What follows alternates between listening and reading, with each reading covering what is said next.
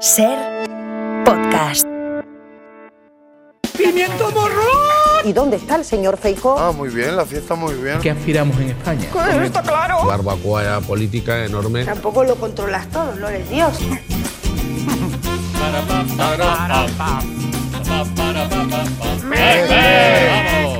Después, Íñigo, después.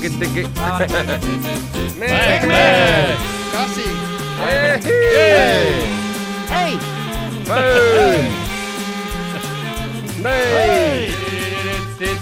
Es evidente que todos los partidos tenemos contactos con todos los partidos, pero yo tengo que negar cualquier tipo de contacto de ese tipo del que usted me habla. Desconozco esas informaciones y por lo tanto no puedo opinar. ¡A mí que se aclare!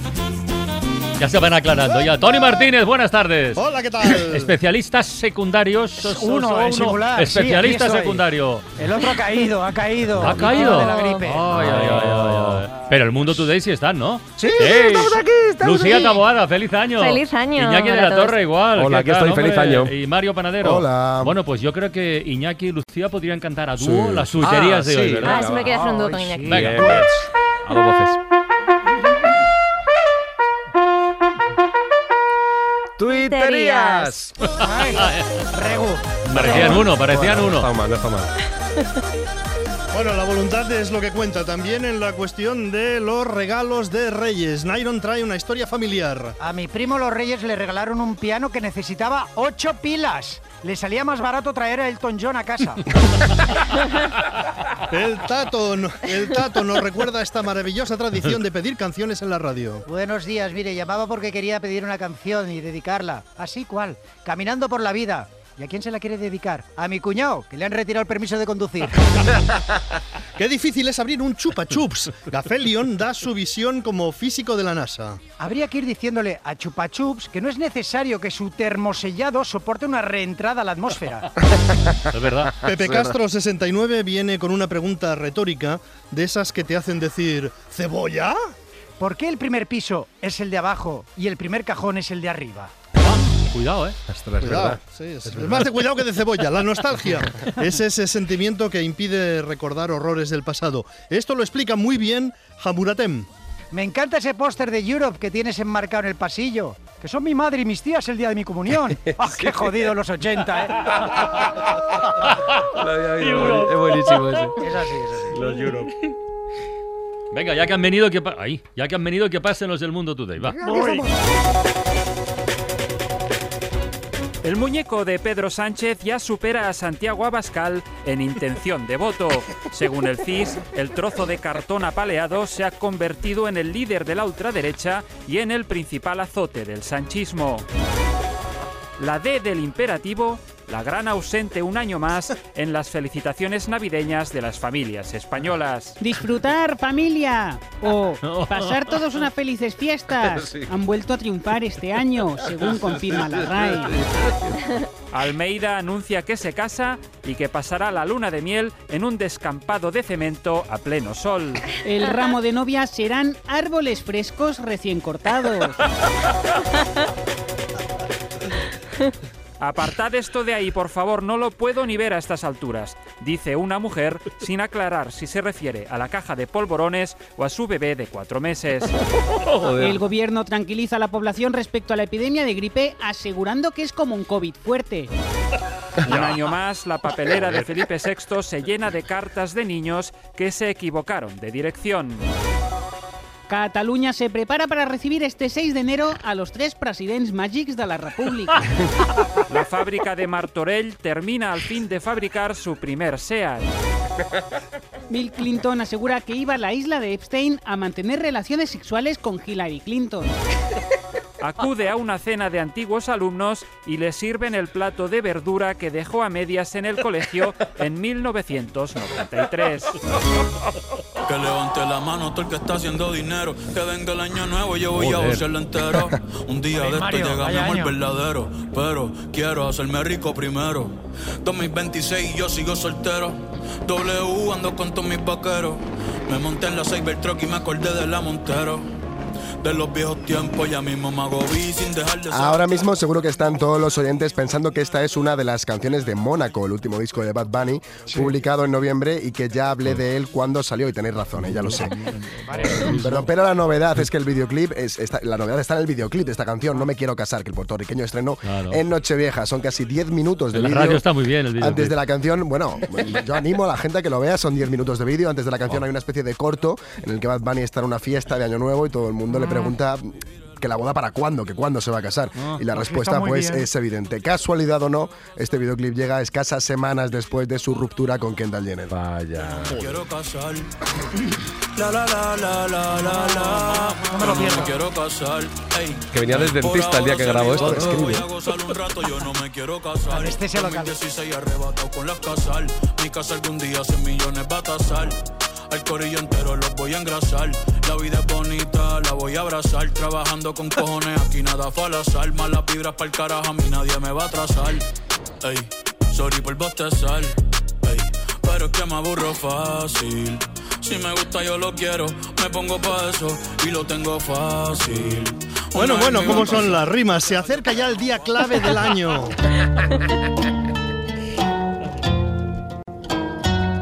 Es el día en el que tres reyes de Oriente, Melchor, Gaspar y Baltasar, llevan regalos.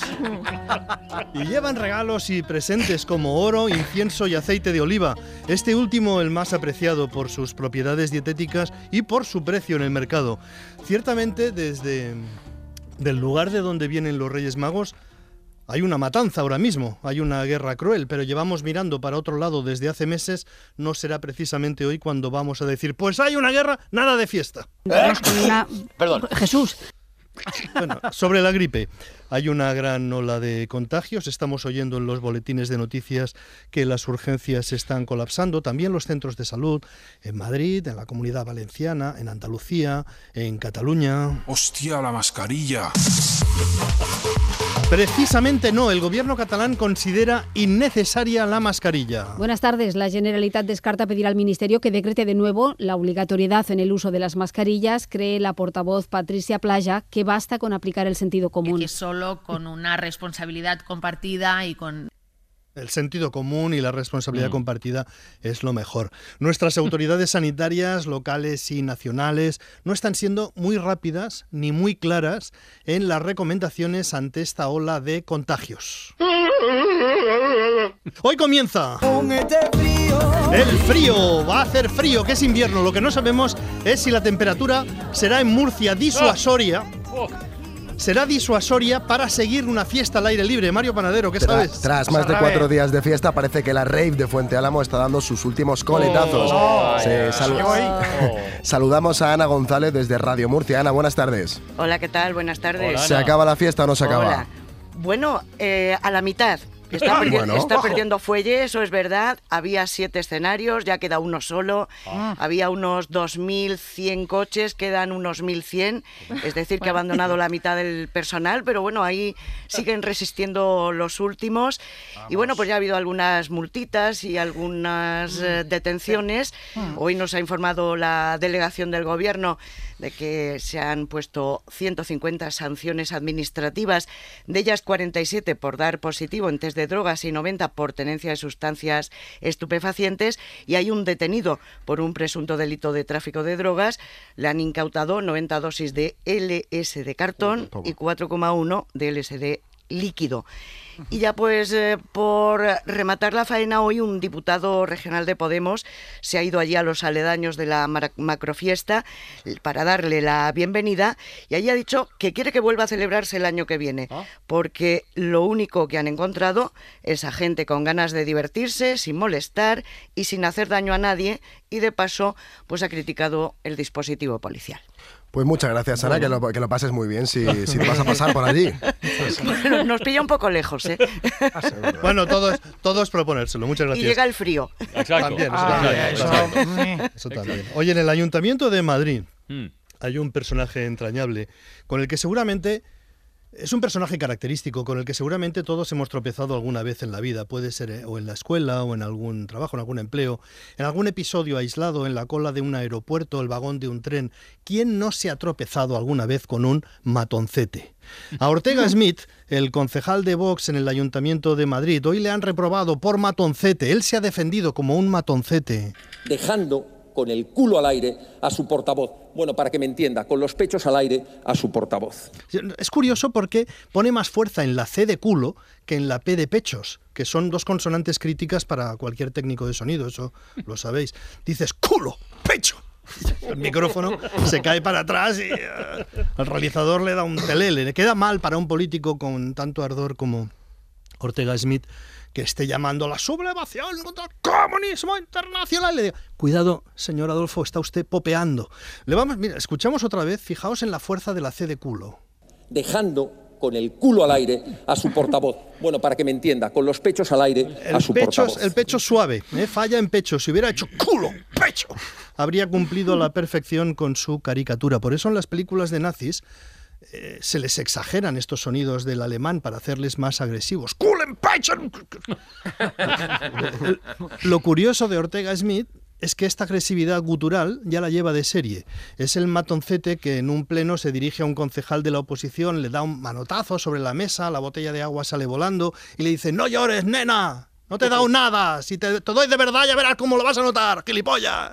No llevaban razón y siempre hemos llevado razón, hemos llevado, he llevado razón. Es lo que toda, toda la vida ha sido, esto es lo que toda la vida ha sido, un matoncete. Claro que a los matoncetes en política se les denomina fascistas. Es difícil considerar que son de centro hecha. Pero más que de centro hecha o centro extremo, lo que caracteriza es la actitud de matoncete. Bueno, re- reprobado en el Ayuntamiento de Madrid o no, en, la, Comunidad de Madrid las autoridades deberían tal vez reflexionar sobre esa burbuja de agresividad que hay en la capital de España. Incidentes en ayuntamientos pequeños, medianos, hay en España. Pero que en un ayuntamiento grande un concejal le dé un manotazo a los papeles de otro, se le encare, le insulte, le desafíe, es un poco más extraño. Cosas extrañas, hombre, hay muchas. Hace unas semanas hablamos aquí de algo que se estaba comentando en Cádiz. En Cádiz. Era un caso extraño, lo ha seguido Mario Panadero. No se ha vuelto a tener noticia de avistamiento, del avistamiento del fantasma del Hospital Puerta del Mar de Cádiz. Si recordáis, hace unos días nuestro compañero Manu Sola nos contó que eran muy comunes los encuentros Mm. paranormales en este centro hospitalario. Varias personas lo han visto, coinciden en la descripción. Una mujer vestida de enfermera de época que se les aparece al final del pasillo y ojo a esto. Y nos contó que había consultado al mayor experto en misterios gaditanos, José Manuel Serrano Cueto, que es director de cine y escritor. Ha publicado varios libros, especialmente sobre cine de terror, y es autor de la trilogía Cádiz Oculto, en la que investiga a través de entrevistas a testigos las leyendas de lo paranormal en torno a la ciudad de Cádiz. Esto es una cosa que me encanta, el misterio, y también hago todo lo que puedo relacionado con ello, pero yo me viene por el por mi gusto por el cine de terror, en realidad. En sus libros sobre el Cádiz oculto, José Manuel investiga sobre encuentros paranormales, lugares encantados, ovnis, fantasmas, milagros, bestias, de todo. Pero ¿qué tiene una ciudad como Cádiz que la hace tan propensa al misterio? Hombre, yo creo que al final es una ciudad muy viejita, ¿no? Se, se dice que es la ciudad más vieja de Occidente. Y además es una ciudad, como sabes, muy pequeñita, lo que hace que se tenga que estar construyendo eh, las civilizaciones prácticamente una encima de otra, ¿no?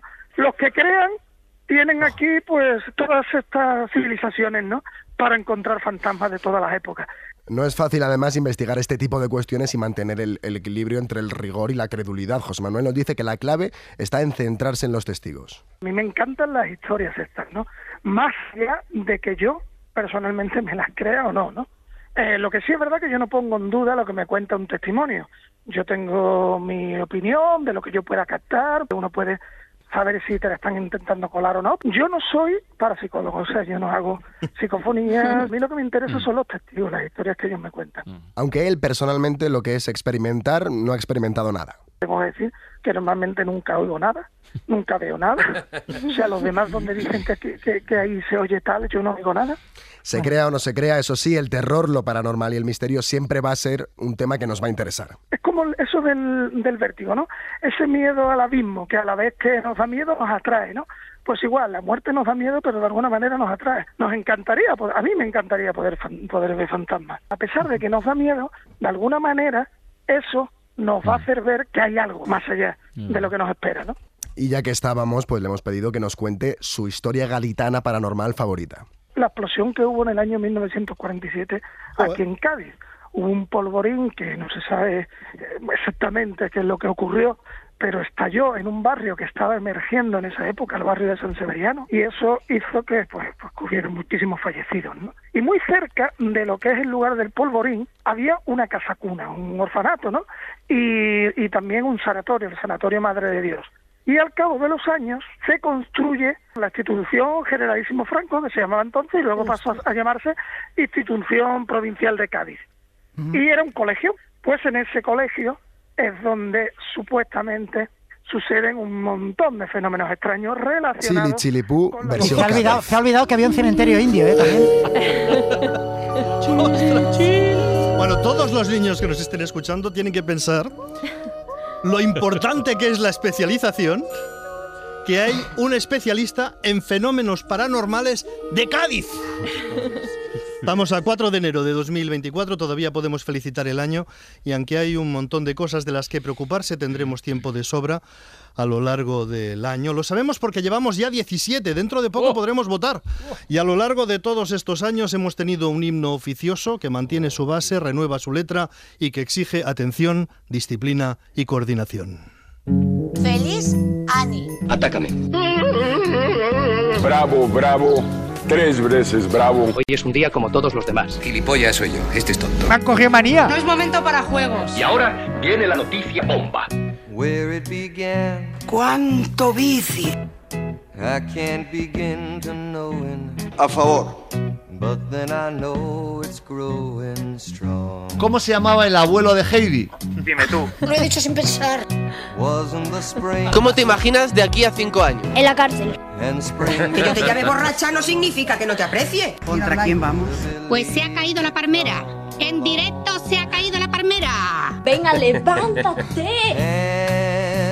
Chocho gordo. Yo no me enfado, lo que pasa es que hablo así. Pues yo creo. Bueno, vamos a llevarnos bien. Todos los pueblos las que mueven el cotarro son las mujeres. Pues yo creo, yo creo, yo creo, yo creo, yo creo. Me voy a sacar la chorra. Con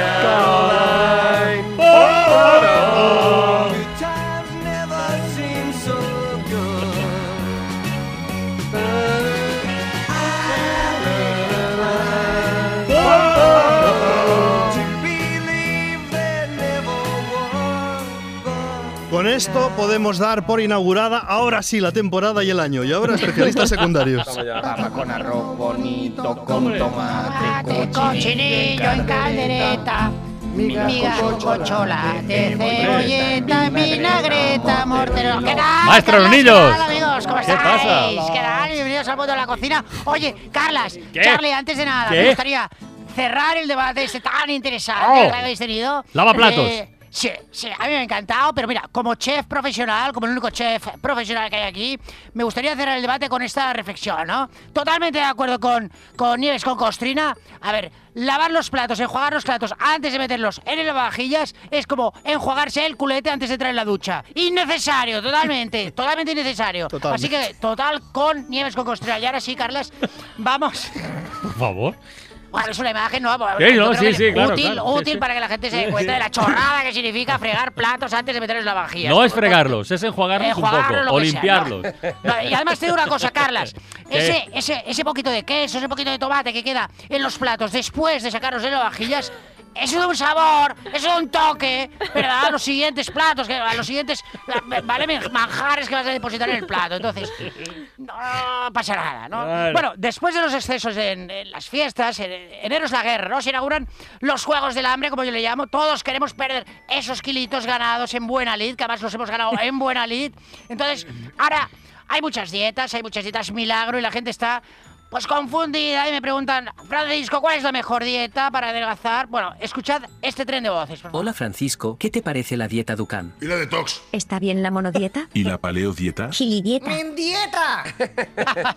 bueno, todas estas dietas, a ver, sinceramente, son un timo. Sin extensión, son un sacacuarto. Todas son una estafa menos la mía. La dieta hornillos. Ya no me preguntaréis.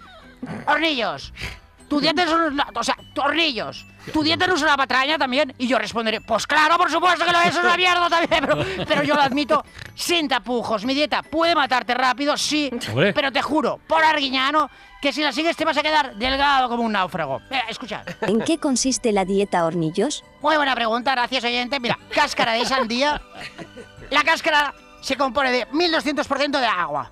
¿Vale? Agua y un poquito de cesi y tal. Y contiene la fibra, la vitamina E y la gilipollecina que necesita diariamente un ser humano. Entonces sirve también la del melón. Cuidado. Y la de ¿Cuánto otras frutas. tiempo hay que seguir la dieta hornillos para notar los efectos? Gracias, cariño. Mira, se calcula que 14 años y medio y pasado ese tiempo, si has logrado sobrevivir, lo cual es, es poco probable, ¿verdad?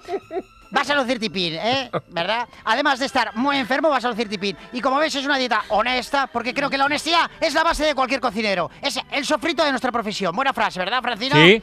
Bueno, pues déjame, Charlie, que invite a los oyentes, ahora sí, a que me hagan preguntas sobre sus dudas, sus, sus cuitas en la cocina, ¿vale? La sección tiene título truñazo, se llama Barra Libre con Francisco Hornillos y tiene careta, dentro careta. Venga. ¡Barra libre con Francisco Ordillos! Yo sí soy, yo sí soy el cocinero. Yo bueno, ya tenemos una llamada. Vale, nombre y asunto, por favor, venga, adelante. Hola, sí, ¿qué tal? Eh, buenas tardes y feliz año para todos. Eh, igualmente, mi nombre es eh, Félix de los Ingenios y por circunstancias de la vida, pues soy policía. Policía, y por mi bien. trabajo, pues hago muchas veces el turno de noche en comisaría y muchos detenidos se me quedan a cenar. Y me gustaría sorprenderles, a ver, hacer algo, algo más allá del típico bocadillo de queso reseco del bar de al lado. ¿Alguna ideita o algo? Habremos sí una idea, mira, amigo Poli, podemos hacerlo con elementos que tengas ahí en comisaría, porque seguro que tenéis ahí muchos donuts. Uh, muchos, muchos, muchísimos. Toneladas de donuts, sí, sí. Y chicles, chicles también un montón. Chicles está bien, bueno, pues mira, chicles, mira, y supongo que también tenéis mucho café, pues atención con los chicles, esto es una receta, ¿eh? Vamos a hacer una pasta que vamos a enrollar alrededor de una porra, ¿vale? Utilizando los materiales de chas, chas, chas, y le metemos en el congelador. A continuación remojamos un café con donuts durante toda la noche, ¿verdad? En 18 horas. Saca la porra del congelador y desmolda con cuidado la masa de chicle. Te va a quedar como una espiral monísimo, colócalo con cuidado encima del donut, ¿verdad? ¿Cómo se ocurre, eh? y sírvelo dentro de una gorra de policía. Y eso te da una estética conceptual de policía muy bonita, muy de poli. Verás como tus detenidos lo van a agradecer y van a querer repetir y volver a, la- a la- a lo que es la comisaría, incluso a la celda, ¿vale? Y si no les gusta, pues les das con la porra. Eso ha estado, eso ha estado, ha estado bien. Había que multarle por exceso de creatividad, Francisco. Muchísimas Gracias, gracias. amigo, gracias, amigo. Bueno, buena gente, ¿verdad? Bueno, oye, Carlas, yo me voy. ¿Qué? ¿Qué? Pero antes, un pequeño consejo. Recordad, echarle limón a todo alimento que huela mal, ¿verdad? A todo lo que huele un poquito, pues, no lo diréis. Limón y, para adelante, ¿verdad? Pero si huele mal no se come, ¿no? Mm, Si es invitado, sí. Tú no te lo comas, pero los invitados le echas limón y que se lo coman ellos. Ese es, ese es, ese es mi consejo, ¿verdad? Bueno, un saludo y feliz... Feliz año, hornillos. Las Adiós. carillas. Adiós.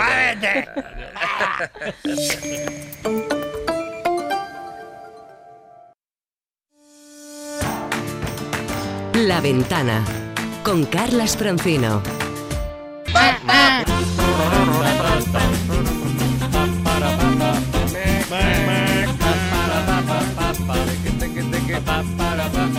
Next, next. Mario, venga. A Next, partir next. de las 6 de la tarde tenemos Radio Lindo con el Sí. Lindo, a la a y media True Crime con Patricia Peiro y a las 7 acontece que no es poco con Nieves con Costrina que nos va a hablar sobre la muerte de del lavaplatos, sí, sobre la muerte de Julián Gallarre en 1890, un tenor español que era el mejor del mundo en aquella época. Entonces, a tenor de esto os pregunto. oh, ¿cómo ha estado? Claro. A tenor de esto os pregunto, ¿sois de cantar en la ducha o en el coche, por ejemplo? ¿Sois de, de dar rienda suelta a vuestro tenor interior? A veces. Sí. alguna Siempre, vez sí, sí, en sí, el sí. coche sobre todo. Sí. A veces, ¿eh? en Tampoco, el tampoco muy a coche, menudo. Pero en, la co- en la coche, en el coche cuando vas sola o Sí. cuando vas en compañía, Lucía. normalmente- No, Lucía, Lucía. Ah, perdón, perdón, perdón. De ahí lo de sola. cargado el micro ya. Yo es que como no suelo conducir y voy siempre de acompañante, pongo la música, soy la encargada de la música y de cantar. Eh, Eso no sé si ameniza mucho el viaje. pero Ah, o sea que tú haces de copiloto y cantas. claro, de- bueno, es- eh, hago la selección musical, ¿no? Es la función del copiloto, siempre. Sí, sí. Es una O de ellas. debería serlo. Es una de ellas. Eso es. ¿Tenéis algún, algún tema eh, eh, en especial que, que sea especialmente propenso para cantar en la ducha o en el coche? La ducha, la traviata. La traviata. Yo en la ducha no, en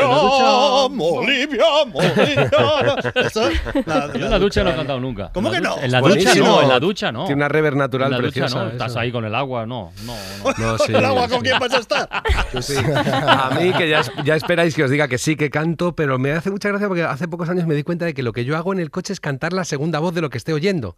Me o sea, no canto la primera, porque como digamos que solo tengo más visto y me aburre más, me pongo, sobre todo con los Beatles, me paso el rato buscando la segunda y la tercera voz y cantándolas. No canto la principal casi nunca. No eso a es- sí. de copiloto. Claro, es lo del coche. Lo del coche es muy de serie americana. Sí, sin- sí, es posible que sin las series americanas la gente cantara menos en los coches. Porque claro. tú ves en cualquier serie al protagonista en, un- en una, en una secuencia de transición en la que está a punto de asesinar a alguien o de ser asesinado y está cantando la banda sonora de la serie en ese momento. Es verdad. Sí, entonces eso crea un efecto espejo y acabamos todos cantando en el coche. Si no fuera por esas series, probablemente solo cantaríamos en la ducha, salvo Francino. El paso previo a cantar en el coche es mover la cabeza. Que Ah, bueno, también. conduciendo, es Claro. alguien diciendo ahí como el perrito. que está Ah, sí. Bueno, yo sí, canto por sí. la calle incluso, ¿eh? Pero- Sí, porque pero- voy, con, voy con música puesta siempre por la calle con, con Pero, los pero cascos. pides. No, no, Ah, canto ah. Por, por amor al arte, sí, porque dices. ¿sabes qué pasa? Que en la pandemia cuando íbamos con mascarilla, Ya. eh, precisamente, pues eh, em, digo, joder, ahora puedo cantar por la calle, porque no- por canturrear, digamos, ¿no? Ya, porque ya, la ya, gente ya, no se ya. va a dar cuenta. Entonces, cuando nos quitaron la mascarilla, yo decidí que, que no me daba la gana de dejar de cantar por la calle. Muy bien. Muy Y bien, hasta revélate, Mario. No, no, así es. Así es. La gente a veces te mira un poco raro y tal, pero bueno. No, pero es verdad que ha habido, eh, me, me gusta mucho este comentario, Mario, porque ha habido un proceso de desinhibición eh, que no creo que haya sido provocado por la mascarilla, pero puede ser, ahora que lo dices, de gente hablando sola por la calle. También provocado esto por los auriculares Ah, inalámbricos. eso, sí, sí, eso, eso, claro. eso. Entonces, esto ha desembocado en una desinhibición de gente que habla sola y no solo habla sola, sino que gesticula fuerte. Sí. Sí. Gesticula con mucho brío Claro. por la calle, se enfada Sí, sí. y va gesticulando. Y esto que hace un tiempo, pues oye, era motivo de... De, de, de, de- De risa, mofa y Bueno, befa. Sí, pero y eso te hacía inhibirte. Sí. Ahora no. Ahora... Pero no hace oye, tanto tiempo, ¿eh? O sea, yo incluso yo me acuerdo de cuando era pequeño veía gente por la calle hablando con los auric- por el micrófono de los auriculares que parecía que hablaba sola, me decía, Pero "Joder, tiene, tiene mucho loco". que ver lo de la, la tecnología. Es que Sí, ahora, claro, claro, claro. hablar, va gente hablando, de efectivamente, sí, echándole Bueno, la bronca a alguien. esto, pero sí, sí, es que cuando venía para la radio me he encontrado con un chico. Eh, Es decir, es que he pensado, un día esto lo tengo que contar por la radio. Y venía, eh, él iba en ropa deportiva, supongo que se dirigía al gimnasio. Pero iba echándole una bronca a Sí, alguien. sí. Pero una bronca con los auriculares inalámbricos. Y yo me he asustado un poco porque él iba cruzando la calle, iba cruzando el semáforo, el semáforo cruzando la calle, y iba señalándome con el dedo. Claro, no me señalaba a mí, pero señalaba con el dedo. Iba diciendo, es que es muy fácil para ti, pero iba, pero señal, gesticulaba con, con, con mucha agresividad, no como Ortega Smith, pero, pero gesticulaba con, con cierta agresividad, con cierta virulencia. Y, y ha ido por, ha ido a dos calles que hemos coincidido en el trayecto hasta llegar a Radio Barcelona. Ha pasado un semáforo en rojo, le ha sorteado una bicicleta de milagro y ha cruzado eh, por en, en Pau Claris aquí y, le- y no, le han, no le han atropellado de milagro, pero él iba gesticulando en su planeta. Tío, yo quiero el final Yo- de esta ah, yo- historia. yo- yo- no, yo- no te has ah, Bueno, yo he venido a la radio y él Ah, ha ido bueno, para Plaza Urquinaona. Cuento dos cosas muy breves, muy graciosas que acabo de caer en la cuenta. Un amigo mío, historiador de pro, toda la vida, mientras juega al fútbol, va canturreando. Pero solo mientras juega al fútbol. No, no, Te lo cruzas, intentas entrarle. ¿Ah, sí? Y están. Y luego. Sí, sí, sí, es muy gracioso. Y, y luego un, un bajista al que yo sustituí en un grupo hace muchos años, en los Johnny Juerga, el bajista cuando cogían las Los Johnny grabaciones en Juerga. directo. Johnny Juerga y los que Sí. remontan el pisuerga. Bueno, pues eh, ese tipo cogías un- una grabación de los directos y él, que no era el cantante principal, sino que hacía coros, si tocaba el bajo cerca, oías. Y es que estaba tarareando lo que tocaba. Ah, lo bueno, mismo mira, que eso tocaba tiene- lo eso, es tarareaba. más, eso es más lógico. M- Más raro hubiera sido que el, que el, el bajista estuviera narrando un gol de Messi mientras tocaba. No, no, no, estaba tarareando lo suyo, pero eso es raro. Bueno, y todo esto porque. eh, Porque sí. Porque Nieves Porque- porque sí. Ah, sí, Nieves. A las Nieves. 7 de la tarde nos habla de Julián Gallarre, el ¿Ah, sí? mejor eh, tenor español del siglo XIX. Que no consta que fuera cantando por la calle, ¿o sí? No, ni que tuviera No hay, lavaplatos. no hay. No sabemos. No hay data. Bueno, se lo preguntaremos a Nieves, que lo vaya preparando ya. Baja Sensible Eh, con Lucía Taboada.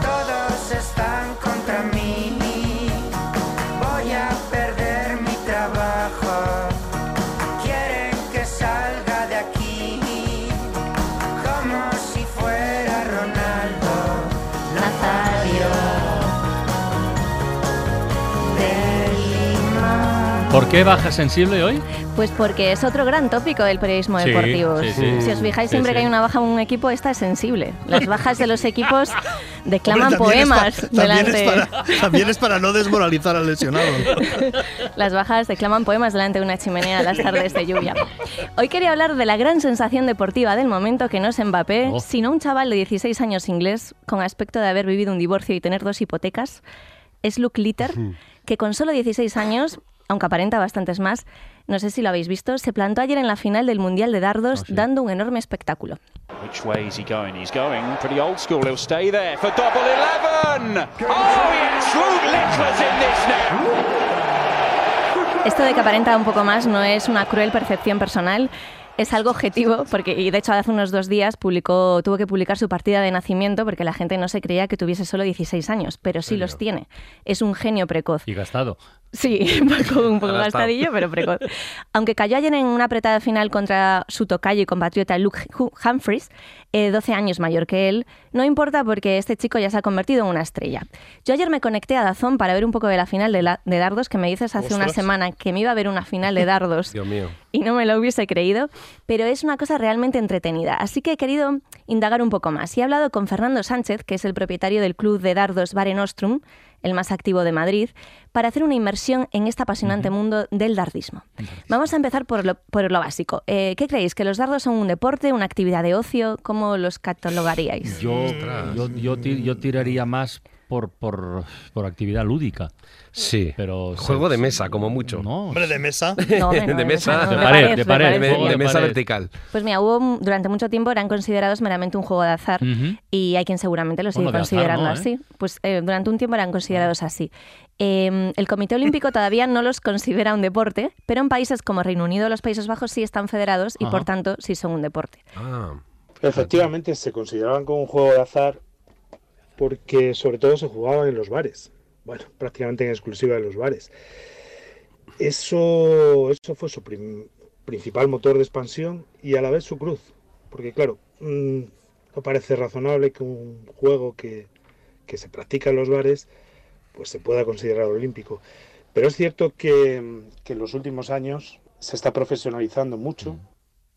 En Inglaterra, Claro, de hecho, sí, los sí. dardos son casi una religión. De Sí, hecho, el mundial que se organiza en Inglaterra Mm. le otorga al campeón, que se jugó ayer la final, 580.000 euros de premio, que no está... Bueno, y el, el segundo, el segundo 200.000. Sí, creo que son, ¿eh? 200.000 y O sea, algo. El chaval de 16 años que aparenta más tiene ya un pastizal. Ya tiene la cuenta corriente Sí, sí. más llenita. Bueno, eh, no es un premio nada minoritario y aunque parezca mentira en España, su implantación también está ya bastante extendida. Pero es que allí es casi una religión todo aquello en lo que se puede apostar. Bueno, aquí en España es muy diferente. Aquí en España, eh, que vivimos mucho más en la calle que en los locales, pues todo empezó sobre todo con, con máquinas electrónicas. Y también con las grandes colonias de, de británicos y, y, eh, centroeuropeos que hay en las costas. Y ahora mismo la verdad es que hay muchísima afición. Diríamos que en España pues debe de haber más de 30 o 35 mil personas. Es mucha afición. Sí, hay bastante afición. De sí, hecho, sí, sí. este deporte o actividad, como queráis llamarlo, carga con una losa que es la del alcohol. Eh, Gotchengrauzen, un reputado jugador de dardos alemán, denunció esto, este mismo año que los jugadores de dardos se emborrachan para jugar y el 70% de ellos son alcohólicos. Esto lo dijo un jugador profesional. Porque dice, ¿cuál es la mejor manera de controlar los nervios? Emborracharse. Le he preguntado sobre esto a Fernando también. Por desgracia, pues como en todos los deportes, hay gente que, que esto lo vive y lo ve de otra manera. ¿Hay borrachos en los dardos? Sí, y seguramente ludópatas y bueno, y también estaba Maradona en el fútbol, con sus pecadillos, pero era un fenómeno. ¿Y cómo es posible que un chico de 16 años llegue a una final en un deporte donde hace falta tanta cabeza y experiencia? Para, Fernan- para, para Fernando perdón, es una cosa casi inexplicable, dice. Hace falta muchos años de experiencia y muchas tablas para jugar bien, pero uno nunca va a pensar que eso, que eso va a estar además en la cabeza de un muchacho de 16 años, que bueno, pues, eh, pues está formando. Aquí no solo hay que tener puntería y práctica, hay que tener una capacidad de concentración, hay que tener unas facultades, pues que normalmente es la vida y el entrenamiento quien te las va dando. Por eso, por eso realmente este hombre es, es un fenómeno, es un fenómeno y nos tiene a todos, ah, bueno, desconcertados y pegados a pegados al campeonato, porque es tremendo, lo que está haciendo es tremendo, es una leyenda. Lu cogió su primer dardo a los 18 meses, cuenta. Pero- Sí, de ¿puede verdad. En una entrevista lo contaba y refinó su técnica durante la pandemia, porque durante el confinamiento, esta nueva estrella del deporte tenía, y atentos porque esto va a doler un poquito, A ver. tenía la friolera edad de 13 años. En la Un pandemia fenómeno. él tenía 13 años y ahora está jugando la final de un mundial donde hay gente que le triplica la edad mm, con muchísimos años Hay de dos, hay experiencia. dos cosas muy chocantes en todo esto, ¿eh? Lo de emborracharse para los nervios. Bueno, para un juego de precisión como es este debería ser lo O de contrario. azar, ¿no? o de azar. Se, ganar- con- se convierte en juego de azar. Claro, exacto. Es verdad. Será Y- emborracharse lo y- justito. Y, y juego de azar, eh, o de azar no es casualidad. Es mucho entrenamiento que tú puedas ¡pium! poner donde quieras el dardo, ¿no? No sé. Pero está muy bien, muy interesante, la verdad. Ayer mientras iba el partido entre, buenísimo, por cierto, entre el Girona y el Atleti, Hmm. eh, en Carrusel iban conectando con la, Con el con la, con la final de dardo. la final de dardo. Va un poco musiquita, ¿no? Venga, por favor, Venga, va, sí. venga. Drexler, nunca. No solo de cantar en la ducha vive el hombre. Claro.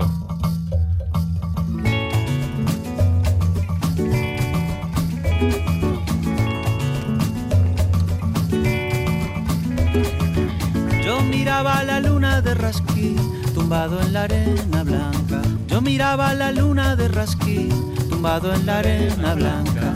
Y la luna me hablaba solo a mí, la luna me hablaba solo a mí, la luna me hablaba solo a mí, la luna me hablaba solo a mí. Me Bueno, os voy a hacer una pregunta, pero la voy a responder yo rápidamente. ¿Qué habéis hecho esta Navidad? ¿En qué? Eh, ¿Qué me has hecho de qué? Os lo digo yo, porque sé que lo habéis hecho Ah. todos. Engordar. Lo que habéis hecho esta Navidad es engordar. Y enfermar. Pero eso es algo que nos sienta muy mal a los humanos, pero que le sienta muy bien a las canciones, se sienta maravillosamente. Y esta canción de Drexler, por ejemplo, comienza muy delgadita con pocos instrumentos, en cuanto a la cantidad de arreglos y en cuanto a la cantidad de instrumentos que hay tocando, ¿no? Eso es al principio, que es menos intensa, por lo tanto. Vamos a verla otro poco más, sube, sube. Pero va engordando. Ya tiene más instrumentos. y la luna me hablaba solo a mí, la luna me hablaba solo a mí, la luna me hablaba solo a mí, la luna me hablaba solo a mí, la luna yo juraría me estaba hablando, la luna yo juraría Cada vez hay más coros, cada vez hay más percusiones, cada vez hay más instrumentos y se va engordando para bien. Sube, sube. Si te vas al final de esta canción, resulta que ya está gordísima, o sea, llena de instrumentos y de arreglos, y le sienta muy bien. Siguiente, verás. Yo miraba la luna de Rasquí, tumbado en la arena blanca. Yo miraba la luna de Rasquí, tumbado en la arena blanca. Y la luna me hablaba a mí, Hay más gente haciendo coros, hay otro instrumento que es el acordeón, ya, es ya el pifostio, que es lo que se hace, efectivamente. Entonces las canciones, efectivamente, tienen que engordar al final. Ah, Desde el principio empiezan más delgadas y más gordas. Esas son las mejores, las que son más emocionantes. Voy a poneros otra, por ejemplo, ya desde el principio. He traído pocas canciones porque quiero que las oigamos un buen rato, casi enteras. Por ejemplo, hay una muy bonita de Jero Romero, que la vais a oír ahora, que se llamaba Desinhibida, que empezaba con una simple batería y iba añadiendo pocas cosas.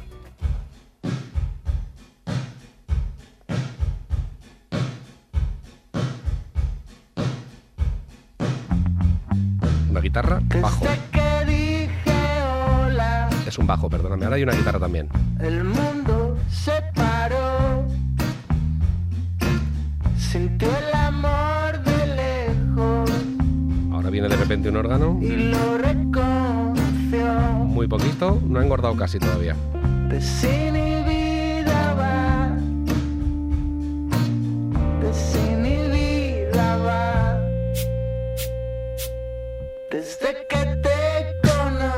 Ahora hay dos voces. El mismo Jero en dos, en dos pistas. Y ahora hay un coro. Y otra guitarra.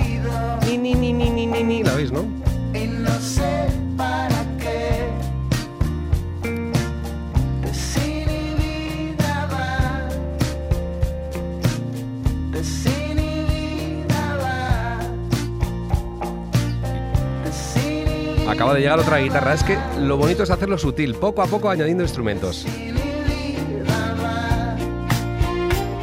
Y ahora cuerda. Y otro bombo. Pom, pom. Pom, pom. Y unas palmas. Ahí están las palmas. Esto no es tan fácil como parece, ¿eh? hay que hacerlo con mucho gusto. Y luego hay que saber replegar cuando llega la siguiente estrofa para que no esté todo lleno. Pero él lo va haciendo con mucho cuidadito.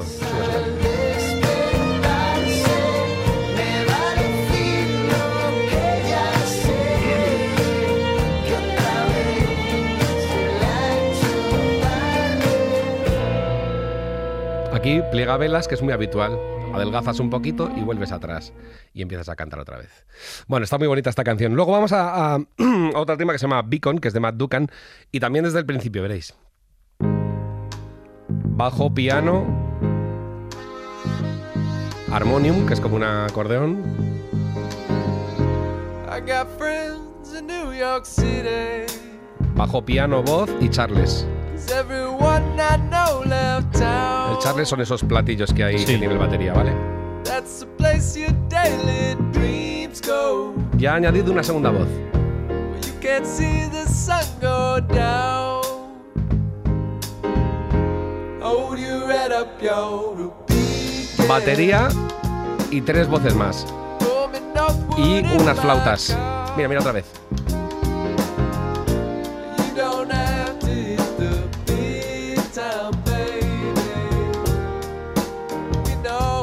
Eso es lo que buscas tú en el coche. Esto es exactamente es lo que yo busco, la segunda voz. Está bien. Vuelve a replegar y ahora cada vez añadirá más instrumentos y la batería más viva. Pandereta, chaca, chaca, chaca, chaca, chaca, chaca. ¡Vamos! Claro. ¿Ves? Es que dan ganas de animarse solo Sí, porque sí. ha añadido una, una No, pandereta. verdad, verdad. Y cada vez los coros son más frecuentes. No hay más, pero son más frecuentes.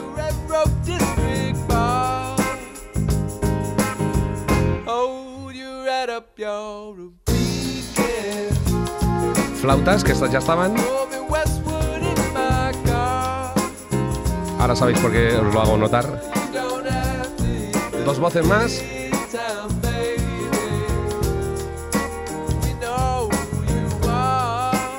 Y ahora va a introducir metales también. Mira, mira qué bonito, verás.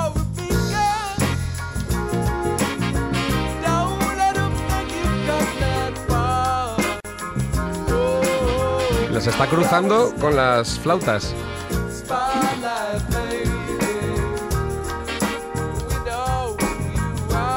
muy bonito porque es un encaje de bolillos. Tienes que saber en qué momento metes cada cosa y con qué se va a pelear cada cosa en cada momento. Y las frases no duren lo mismo para que resalten. Y ahora viene una guitarra con slide que estamos oyendo de fondo. Piano haciendo un solito. Esto es muy bonito. El Matt Duncan Beacon. Luego hay una canción de Rufus Wainwright. que me Perdona, ¿una gusta guitarra con qué has dicho? ¿Una guitarra? Con slide, o sea, tocado Ah, con con, slide, con esa especie vale. de tubito Sí, que sí, hace sí. Que, que corra por el mástil. Rules and Regulations es otra canción de Rufus Wainwright, muy bonita, que hace una- un ejercicio parecido, veréis. Al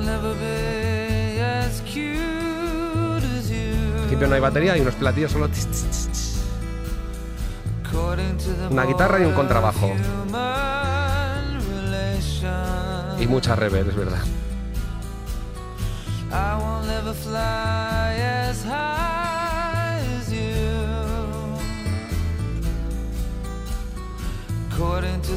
Es que hay muy poquitos elementos ahora, es muy bonito porque empieza muy delgadita la canción.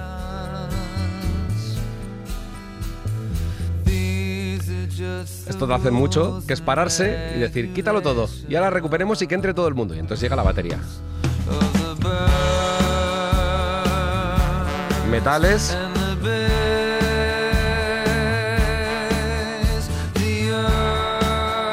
y hay dos Rufus Wainwright en realidad aquí ya. gods.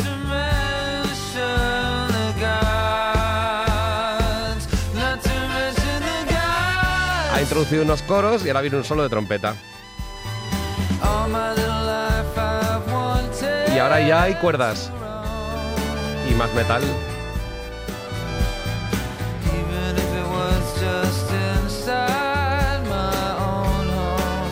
Este fenómeno de las incorporaciones progresivas Sí. es muy parecido al que nos cuenta Carlos de Ita con los animales. Pues exactamente. Que de repente su- uno los- Eso van entrando más. Es, es que es muy parecido. Pero además ellos hacen también una coordinación Claro. parecida. No todos lo hacen a la vez porque Claro. si no saben que no se comunicarían con el otro extremo. Hoy, por cierto, eh, antes de terminar la ventana, aquel especial prometido sobre verbos y onomatopeyas del mundo animal con Ah. Carlos de Ita, lo haremos hoy. Ah, qué bonito. Antes de terminar. Sí, Me quedo hoy lo a haremos. Hoy lo haremos. Pues por último, mira, voy a utilizar una canción de Stevie Wonder que sé que le gusta mucho a él, que es una maravilla. Maravillosa canción que parece de gospel, que es el Heaven Help Us All, o sea, que Dios nos ayude a todos, que va añadiendo coros, cuerdas, metales y luego duplica el coro y él canta más, es brutal.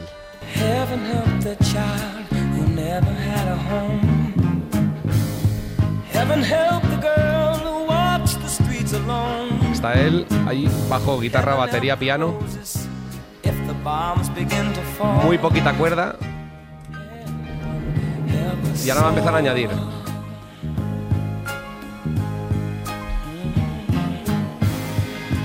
Cuerda.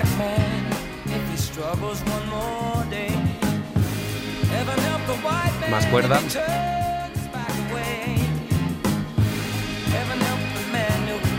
Y un poquito de murmullo, mm, una M del coro. Y ahora atentos, que es bestial.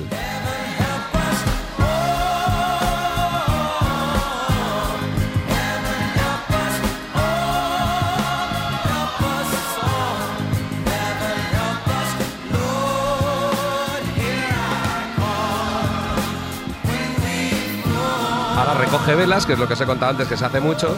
Y otra vez arriba. Y ahora ya hay metal, cuerda y coros. Es pifostio con paradiñas, ¿no? Pero pifostio con paradiña y fantásticamente coordinado, por supuesto. Help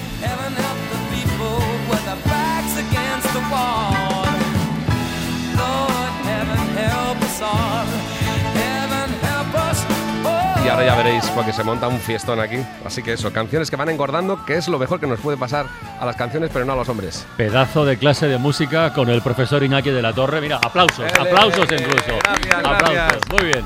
Ole, ole. Vamos, Stevie.